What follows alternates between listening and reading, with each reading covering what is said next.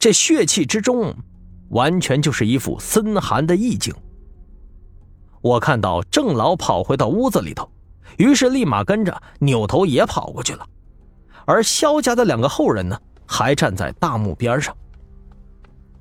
为了防止突然出现危险，我利用五行方土之术，将老屋子又给遮得严严实实的，但还是挡不住那股令人心颤的寒气。这大白天的，整个葵花村都显得非常的阴暗。郑老和其余存活的千门八将凝视着外头，几人脸上都忍不住浮现出了担忧。郑老，那王大富死了吗？我问道。唉，我倒是反而希望他能阻止萧王爷。好歹他还能有点人性的保留。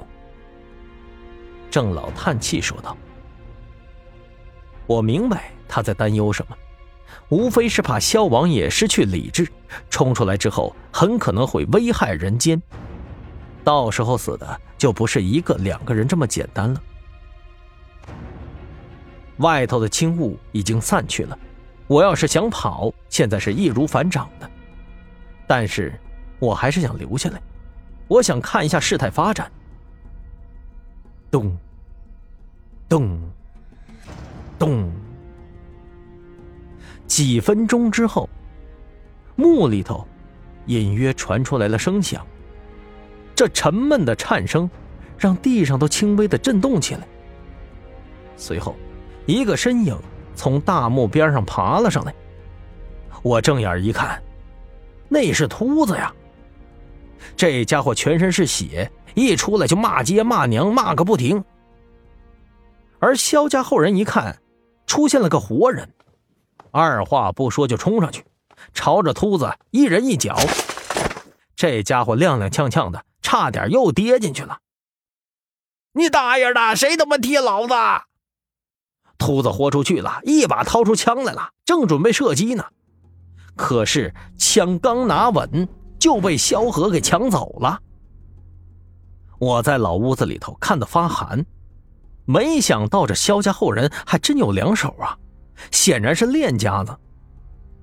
秃子一看枪被抢走了，立马蔫了，吓得后退好几步，然后扭头就冲出了村子。萧家后人并没有追，而是掉过头来继续看着大墓。没一会儿啊，大墓里头又爬上了一个人，这次是个年轻人。神情淡然，看见萧家的后人之后，并没有出手。但是，那个萧何显然不想放过任何出来的人，走过去就想动手。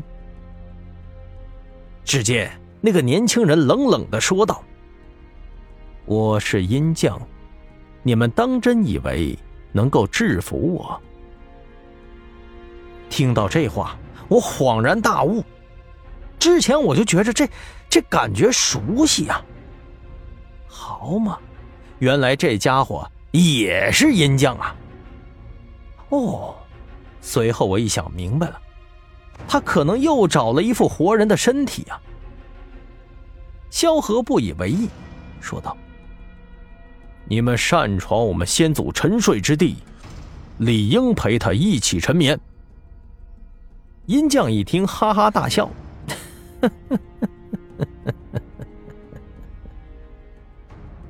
一边笑着，他整个人的气势就提起来了。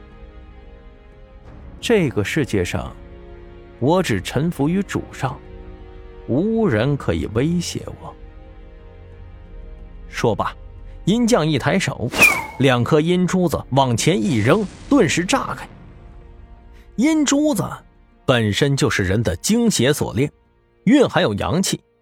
这一炸，顿时血雾蒸腾，被击中身体不死也得大病一场啊！但是那个萧何却是非常有手段，黑色斗笠一翻，血雾就被吸了进去，非常神奇。